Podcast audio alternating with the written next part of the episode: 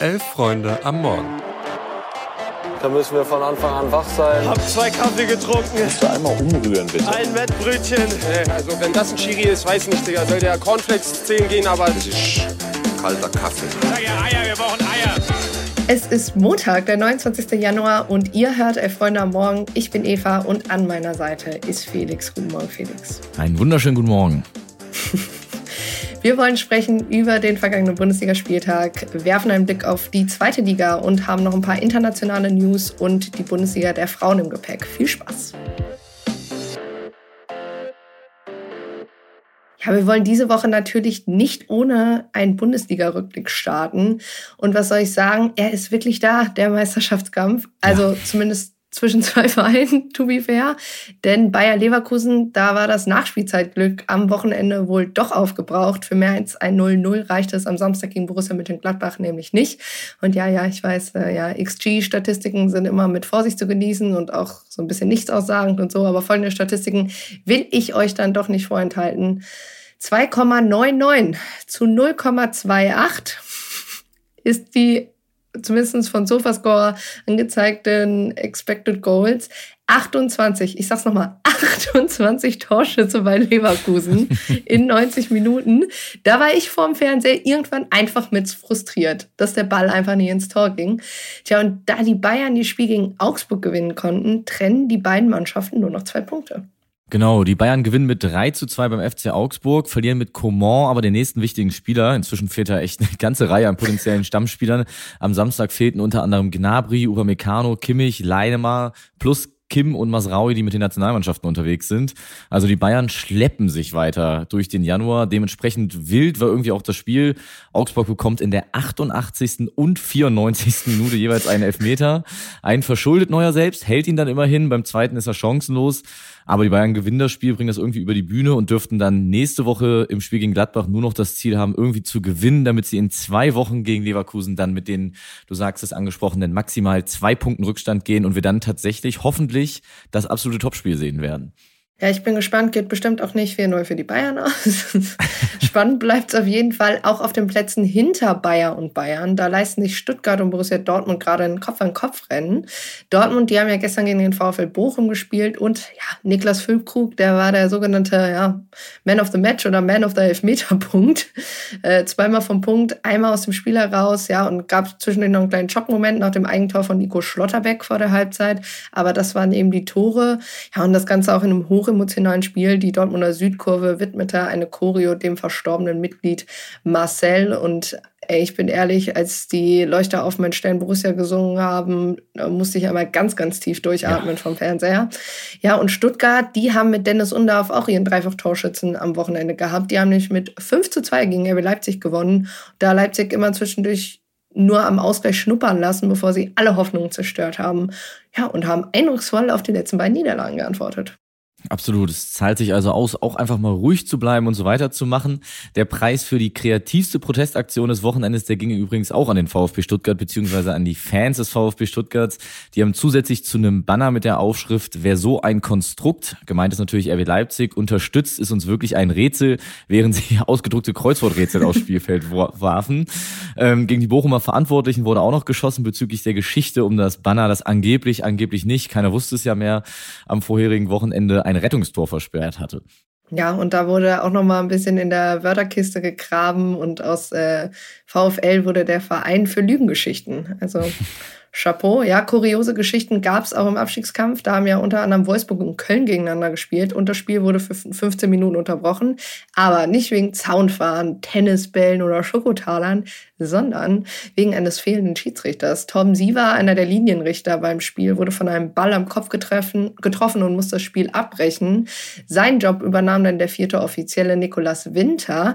Aber das Problem war dann ja, es fehlt ein vierter Offizieller und wurde im Stadion dann danach gesucht. So richtig schöne Kreisliga-Vibes.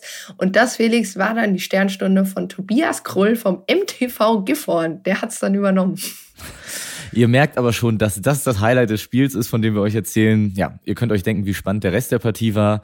Eben das Spiel geht eins zu eins aus und ja, hilft keinem weiter und wird auch, glaube ich, relativ fix vergessen werden weil der FC eben 1 zu 1 spielte, Bochum, Heidenheim, Gladbach und Augsburg auch nicht gewinnen konnten, heißt es für Werder Bremen, Jetzt Ende Januar einfach einmal kollektiv durchatmen. Bremen schlägt nämlich den SC Freiburg mit 3 zu 1, kann also tatsächlich den Sieg gegen die Bayern noch irgendwie veredeln, holt sieben Punkte aus den ersten drei Spielen des Jahres und ist tatsächlich aktuell aus dem Gröbsten raus.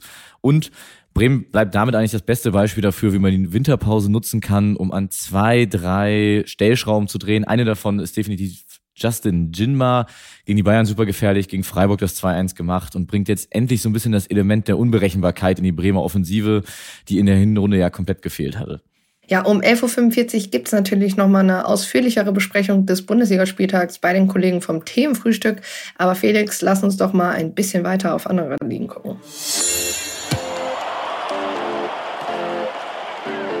Genau, wir sprachen über den Kampf um die Meisterschaft in der ersten Liga und weil es in der zweiten Liga nicht minder spannend ist, wollen wir auch hier einmal um den Kampf um die Aufstiegsplätze sprechen und natürlich auch über den Abstieg. Ja, und wir fangen die Thematik, wie eben auch mit der Tabellenspitze an, was natürlich überhaupt gar nichts damit zu tun hat, dass es an diesem Spieltag eigentlich nur einen extrem großen Gewinner gab und das war der FC St. Pauli. St. Pauli gewann nicht nur das Spitzenspiel am Samstagabend gegen Fortuna Düsseldorf mit 2 zu 1, sondern er freut sich auch, man hört es glaube ich an meiner Stimme, auch noch an den Niederlagen vom HSV und Holstein Kiel vor dem Spieltag die beiden Tabellen zweiten und dritten. Ja, und ich sag's jetzt auch einfach, den Satz fürs Phrasenschwein. So spielt ein Aussteiger. Die haben Danke. Düsseldorf zumindest in der ersten Halbzeit so dermaßen dominiert. Äh, das war schon sehr beeindruckend. Ja, und am Ende interessiert es ja auch niemand, wie du die Spiele hinten raus gewinnst, wenn die drei Punkte da stehen und du mit Düsseldorf auf jeden Fall schon mal einen äh, Konkurrenten hinter dir lässt. Genau, vor dem Spiel wurde Fabian Hürzeler, der ja wegen einer Gelbsperre gar nicht am Seitenrand stand, noch gefragt, wie wichtig es eigentlich aktuell sei, dass, obwohl Jackson Irvine und Conor Metcalf beim Asien Cup war, seien, trotzdem so wenig Spieler verletzt fehlen aktuell. Deswegen möchte ich an der Stelle mal kurz auf das Fitnesslevel von St. Pauli zu sprechen kommen. St. Pauli ist in diesem Spiel 134 Kilometer gelaufen. Das ist an sich schon ein insaner Wert. Das sind elf Kilometer mehr als Düsseldorf. Also quasi das, was eigentlich ein einzelner Spieler circa im Schnitt läuft. Das musst du als gegnerisches Team erstmal wettmachen oder kannst du fast gar nicht. Und um das nochmal zu unterstreichen, Düsseldorf ist ligaweit die Mannschaft, die bisher in der Saison am zweitmeisten gelaufen ist hinter St. Pauli, also auch keine lauffaule Truppe. Also da wird aktuell nicht nur mannschaftstaktisch echt viel richtig gemacht, sondern auch einfach so in den grundlegenden Dingen. Wo es aber große Gewinner gibt, gibt es zumeist auch große Verlierer und das ist neben Kiel, die gegen Kräuter Fürth verloren, die jetzt Zweiter sind, auch der HSV, der zu Hause 3 zu 4 gegen Karlsruhe verliert, aber das Ganze weißt du viel besser, denn du warst vor Ort. Ja, genau. Ich dachte, nach St. Pauli muss ich beim HSV auch mal vorbeischauen, so als Neuhamburgerin jetzt.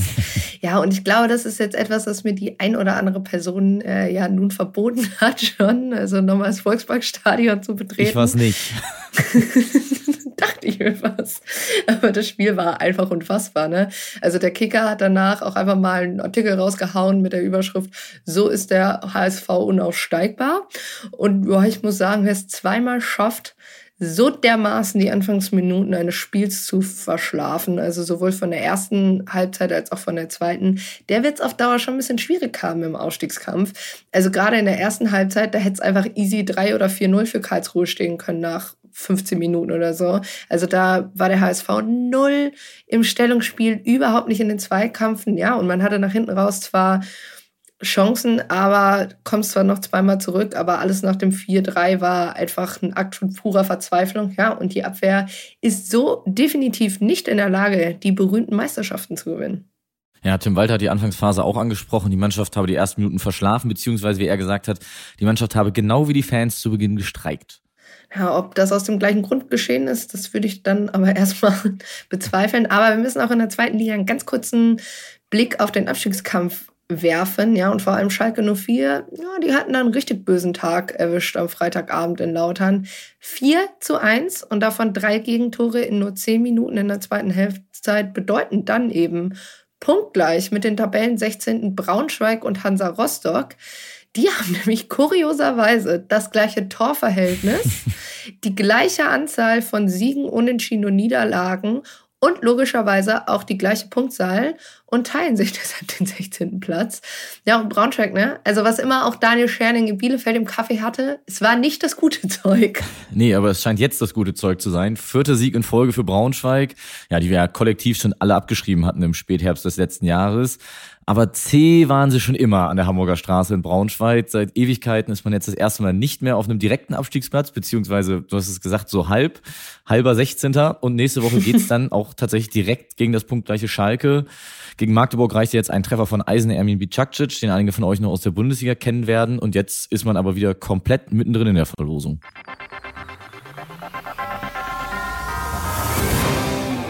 Und dann wollen wir zum Abschluss noch einmal zum Afrika Cup gucken. Da steht Guinea nach einem 1-0-Sieg über Äquatorialguinea im Viertelfinale des Afrika Cups. Außerdem haben, hat Nigeria dank Ademola Lookman souverän gegen Kamerun gewonnen und Angola gegen Namibia. Ja, und in dem Spiel gab es in der ersten Hälfte auch erstmal für jedes Team einen Platzverweis. Easy. Und heute Abend spielt Cap Verde um 18 Uhr gegen Mauretanien und um 21 Uhr Senegal gegen die Elfenbeinküste. Die wollen ja ihre zweite Chance, kann man vielleicht sogar sagen, dieses Turnier noch erfolgreich zu gestalten, sicherlich nutzen.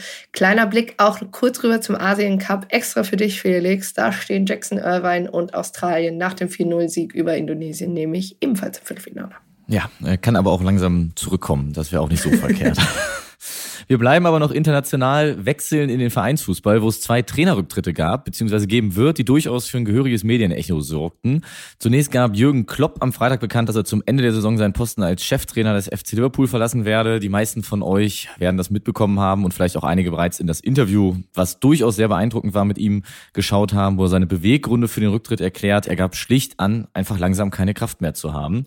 Äh, das war in der Art und Weise und in der Ehrlichkeit schon sehr, sehr beeindruckend zu sehen. In Barcelona hingegen trägt Xavi zum Sommer zurück, der allerdings nicht wegen ausbleibender Energie, sondern vor allem, weil es einfach nicht mehr so richtig läuft, denn inzwischen ist Real schon zehn Punkte entfernt in der Liga.